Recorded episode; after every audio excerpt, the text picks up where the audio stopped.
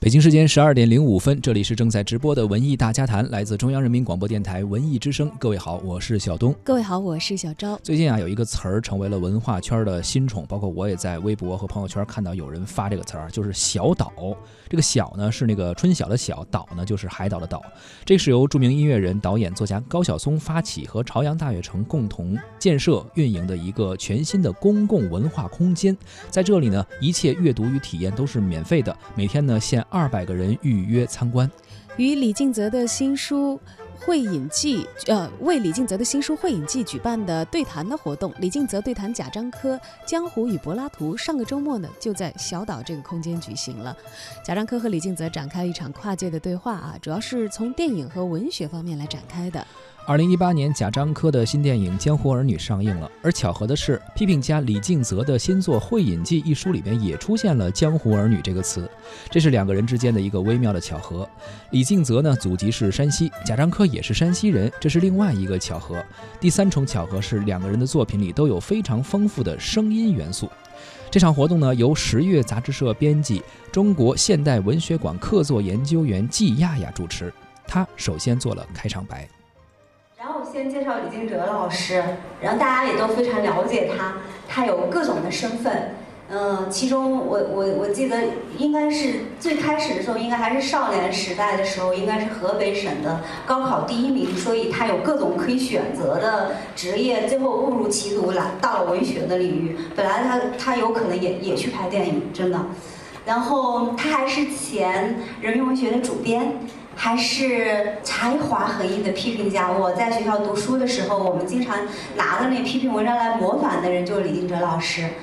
呃，他当然还是中国当代文学的呃制度的设计者和组织者。但是我觉得他近一年应该比较享受的身份是《会影记》《会影记》这本书作者的身份。然后现在我们介绍贾导。贾导是大家都知道，我觉得也不需要多介绍，大概是这二十年来我们中国人我们自己个人成长的一抹精神的底色。大家可以想一想，如果这二十年的电影只有商业片，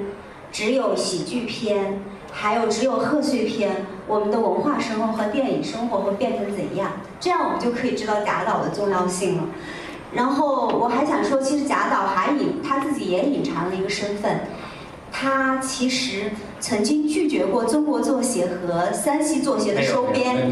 山西作协是要把他加入山西省文学院的，他坚决不干，然后从地从文学叛逃了电影，决定一定不要在人民文学上发作品。呃，所以我觉得各位下面有热爱。你现在要在十月上发作品。对对对，马上要在十月上发作品，因为有了这个经历，我们有今天的贾导这一次从电影到文学的回望，然后这是一次美好的春天的会迎，这次的主题叫江湖与柏拉图，接下来我们就应该要进入这个这一次的我们的讨论的题目，这个题目我还挺得意的。我觉得，呃，每个人心中都有各自不同的江湖，然后“江湖”这个词也可以是一个象征性的，柏拉图当然也是。然后，如果按照很绕的，他们使劲批评我说你不能把它搞成论文答辩的那个形式，当然是可以是谁的江湖？是江湖的柏拉图，还是柏拉图的江湖？有各种各样的方式，我们都可以考虑。但我想说，这个题目其实有一个特别具体而微的起因。起因是什么？我觉得我们在微信公众号上其实有一个小小的透露。小岛的微信公众号推了一个同题创作，叫做《夜奔和我的夜奔》。我不知道大家看了这两篇文章没有？一篇是金泽老师《会记》书里面的，另外一篇是贾岛的一个自己的写的散文发表在《花城》，叫《我的夜奔》。但是我还想透露的是，其实那篇叫《夜奔》的文章本来就叫做《江湖》。本来叫的《江湖》是发在十月杂志上，然后我相信静泽老师他对这个题目是情有独钟，他觉得不满意，又写了一遍。然后，呃，我觉得那个《江湖》真是太大了，所以一篇文章真是不敢说能写好，所以不敢叫这名了。好，我有两位老师这么惊艳的、这么高光和高频的同时出现这些关键词，江湖呀、夜奔呀、儿女这样的词。呃，贾导在活动开始之前，他告诉我说他在《会影记》里也发现了“江湖儿女”这个词。所以我想，首先第一个问题想问问两位老师，你们各自心中对江湖的理解。我想还是先问金哲老师吧，因为这个写了一次又一次的这篇文章，在《会影记》这本书里也很特殊。大概是唯一的，就是少有的在会议室之外的空间，然后又大概是唯一的写到文学之外的人群，所以我想请李老师先谈谈。李金泽表示，江湖他觉得真的是无从说起，讲起来啊，可能每个人都有各自的理解，每个人在不同的时候呢，也会有不同的理解。就我个人来讲，其实一个最直接的，我就是觉得，比如对一个中国人来说。那么，我们有各种各样的身份，我们有各种各样的工作，我们有各种各样的状态。但是，我想可能就是有一个最基本的，就是说，当我们把那些所有外在的东西，我们的身份呐、工作呀、你的社会地位的高低呀、你的收入的多少啊等等。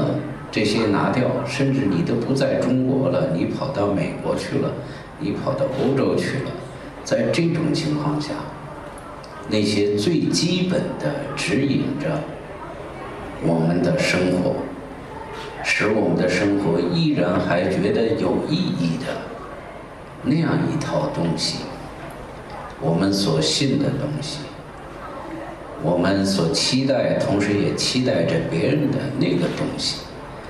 我觉得那就叫江湖。所以在这个意义上说，所谓相忘于江湖也好，身在江湖也好，我觉得它真的不是说一个地理或者一个空间位置，某种程度上讲，是中国人心里那点最基本的，能够使人和人相遇，然后知道。我们两个在江湖的，那样那样一种东西是江湖，所以一定要说它在哪儿，我觉得还是在心里，啊，可能我们心里每一个人，即使是你自己觉得你是吧高大上的不行，是吧？我都已经留洋读了博士了，但到一定时候，你发现你其实，在江湖，心里有江湖。我觉得这挺好。而接下来呢，季亚亚表示，江湖应该还在贾樟柯的电影里。季亚亚问贾樟柯，在读《会影记》的夜奔时发现的那个叫做马哥和他的女人，和《江湖儿女》电影里面的巧巧和斌哥之间有什么样的不同和对应？有没有看到这个故事而想把它改编成电影的冲动呢？而贾樟柯理解的江湖又是什么？贾樟柯说啊，看李敬泽的《会影记》，一口气十二篇文章看看完之后啊，最感动他的是书中非常敏感的实体生活的感受。我觉得看那个李老师的《会影记》啊，一口气十二篇文章看完，我觉得这个李老师不做导演真是可惜了，呃，因为我觉得就是在他的这个文章里面啊，就是他有一篇叫做《谛听》啊，就有一篇这个作景里面提到了谛听，啊，我还要加两个字“天视”，这个古人讲“天视谛听”，啊，是超能力。是了解宇宙世界，掌握尽在其中的一种能力。那这本书就有这种能力。呃，我觉得他那种时空的自由，呃，还有视觉跟听觉的高度的敏感，啊，就不不做导演确实是非常可惜。他写那个宋徽宗，呃，在那个井底下 听到万马奔腾，远处这个这个这个那么细腻的各种春夏秋冬交织的那个大自然的声音。啊，我觉得这就是一个非常立体的声音的想象。呃，李老师要转行做这个导演，一定比我转行做作家要成功。贾导，你可不能这样瞎鼓励人啊！我是当真的啊。呃，没问题。我觉得这确实是这样，而且就文学跟电影有一个相统一的地方，就是时空都是非常自由的。啊，这个李老师的这个文章里面，就是我觉得他有。他有文学最可贵的就是意外，呃，为什么呢？因为他有他自身的一个写作的一个想象、想象的一个脉络，我们也不能说它是逻辑，啊，是一个脉络，而这个脉络你不知道下一步它会跳到哪里，啊，我觉得我我忘了谁讲，就文学最珍贵的就是在行文的过程中的这样一种意外，这种意外既是读者的意外，也是作家的意外。我想这个李老师这个写写这些文章的时候，他也会被他这些。就是路遇的、偶遇的这些意外所激动，就是这些感受所激动。那我觉得，这个如果这么说的话，我觉得说到江湖，其实，呃，我因为我最新的一部影片叫《江湖儿女》，然后我们在这个电影翻译的时候，翻译就跟我讲说，你重启一个英文名字吧，因为“江湖”这个词在英英文里、法文里是没有对应的一个词，它太中国人了。那么这个江湖是什么呢？江湖确实也说不清，但是我们都知道它是什么，这就是语言之外的东西。那我们我们只能用一本书《会影记》一本书，我觉得这里的是一个江湖。那我用一整部电影来讲这个说不清楚的语言之外的东西。啊，这个江湖它具体来说它太多了，一页说不完。比如说。它指人际关系啊，复杂的人和人的关系，它又是一种动态的，相对于对方，以及可能就对方的一个江湖啊，它不停的在变。就像李老师《会影记》里面所写到那个中心啊，就今天我们觉得北京是中心，但是如果你生活在河南，可能河南就是你的中心；你生活在新疆，新疆就是你的中心。江湖也一样。啊，以前讲相忘于江湖，嗯，实际上中国人也是相认于江湖，相认。对，是相遇、相认、相离别的地方也是，所以它里面就是从电影的角度，我觉得它充满了这种呃人情，啊，充满了这种呃近在只可意会不可言传的默契，这种默契它就是一种共同的秩序。这种秩序里面有对人的偶然性、命运的这种偶然性的一种体恤啊，所以就是江湖中人互相理解，理解的是什么呢？理解的是这种偶命运的这种偶然性，它是一个非常复杂的语言之外的东西。我们只用了江跟湖来代表这样一种人山人海里面的一种共同的东西。呃，对，我觉得这是我所理解的江湖。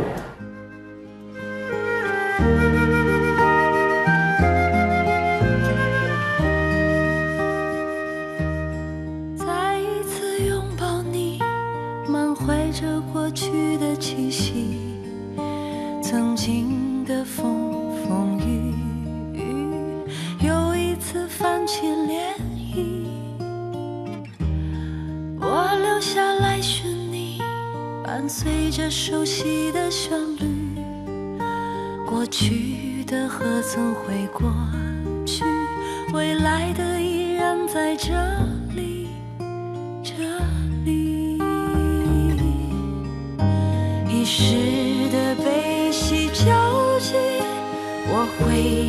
江湖等你。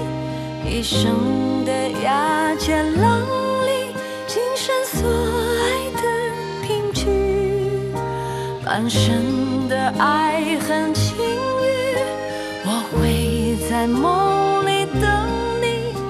安放在一座岛屿，隔绝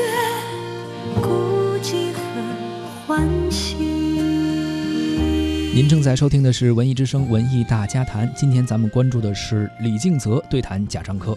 在活动中呢，主持人季亚亚。提到了一个问题，说电影里出现的某些细节啊，观众也许不需要特别高的文学鉴赏能力就能够捕捉到。电影和文学有一个很大的不同，电影是直观的艺术，文字呢相对抽象，如果你不识字啊，就无法阅读。在贾樟柯看来，电影虽然直观，但是也有它的局限性。与此同时呢，影像也有文学抵达不了的地方。作为电影来说，就是为什么电影就是在在喜欢文学之余，电影又能够吸引我呢？实际上，我觉得它它确实有一个媒介的不同的啊地方，因为电影我觉得它最最它是一个直观的、直接的艺术啊，就是它文字相对来说它是抽象的啊。那比如说，如果是文盲，那确实就没法阅读了。但是电影呢，它直观的，只要你有听觉、有视觉，啊，基本上能看明白在说什么。这个像李老师描写这个，啊，他写湄公河有两块这个广告板啊，这湄他写湄公河写特别好，但是一个失真的河流，是去贞操的河流，被征服过的河流。这就是文字跟视觉的不同。就是如果我们用视觉的话，我们能拍出一下子不用描绘，一下子就能拍出那个污浊、发黄啊这种火小火轮啊这个。传来传往啊，这个情人里面的氛围，但是失真的河流可能就拍不出来。怎么拍出它是一条失真的河流？但是，所以它是有各自的抵达，啊，各自不同的抵达。文学有它就是影像抵不了的地方，就它一个失真的河流，你你一个影像是，那要建立在一个这个非常长时间的叙事之上。才能让人感觉到这点，但文字两个一个修饰失真，啊就已经有了。但是文学也有这个抵达不了的地方，可能这个李老师写一个段自然段都在写它的颜色啊、色彩啊，电影一秒钟一个镜头已经呈现了。所以这个媒介之间呢，就是它确实各有优点。在李静泽看来呢？就审美的意义而言，很难用平等这个概念去谈文学和艺术的接受。李静泽说：“你不能说一个人不懂莎士比亚，就是莎士比亚对他不平等；或者我现在读不懂杜甫的诗，就跟他生气。为什么你的诗我看不懂？文学和艺术永远是创造，一个心灵的构造，在等待着适当的回应。”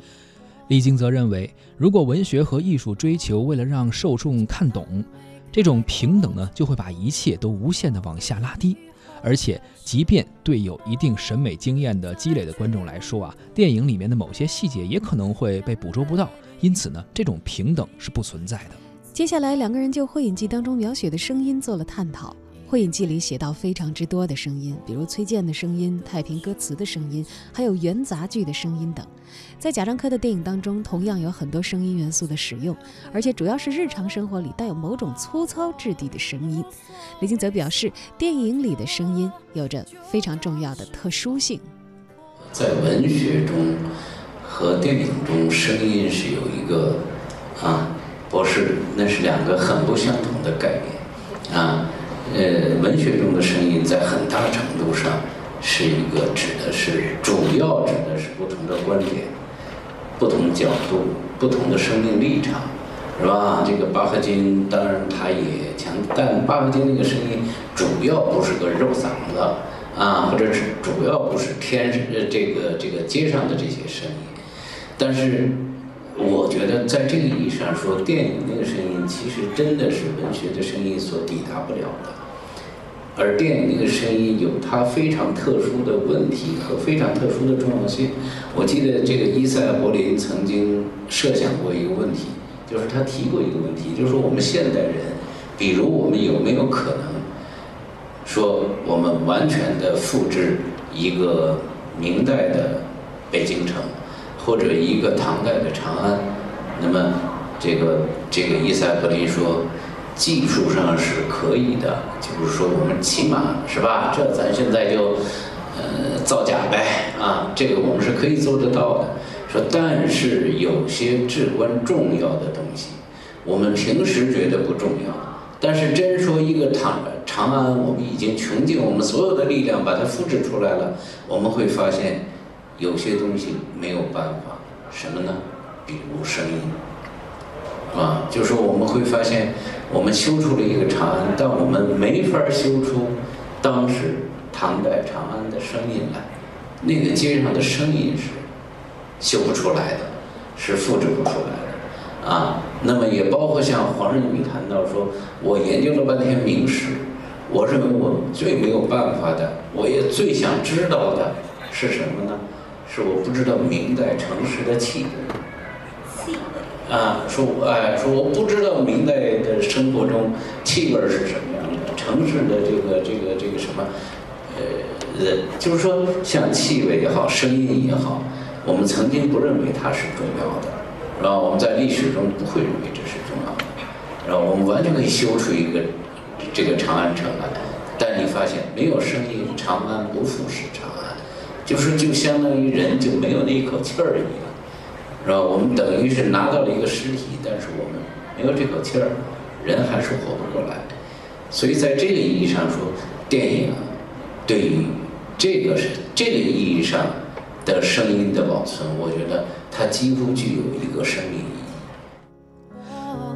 在谈到新时代新媒介对于文学会产生怎样的影响的时候，李敬泽意识到啊，在这个时代，人们对于图像的理解力和耐心远远的要超过于文字。但是他也认为，在这个眼花缭乱的图像时代，文学不需要特别焦虑于这一个问题，一些最基本的东西依然是有效的。越是在这样破碎的时代，文学越不能放弃他那些古老的梦想，也就是建立想象、确认表达这个世界和人生的普遍联系。贾樟柯也认为，不用为这个问题而感到焦虑。人类是需要智慧的，智慧不是在碎片时间当中产生，一定是从系统的理解、从丰富的关联性当中所获得。大不了换个城市来活。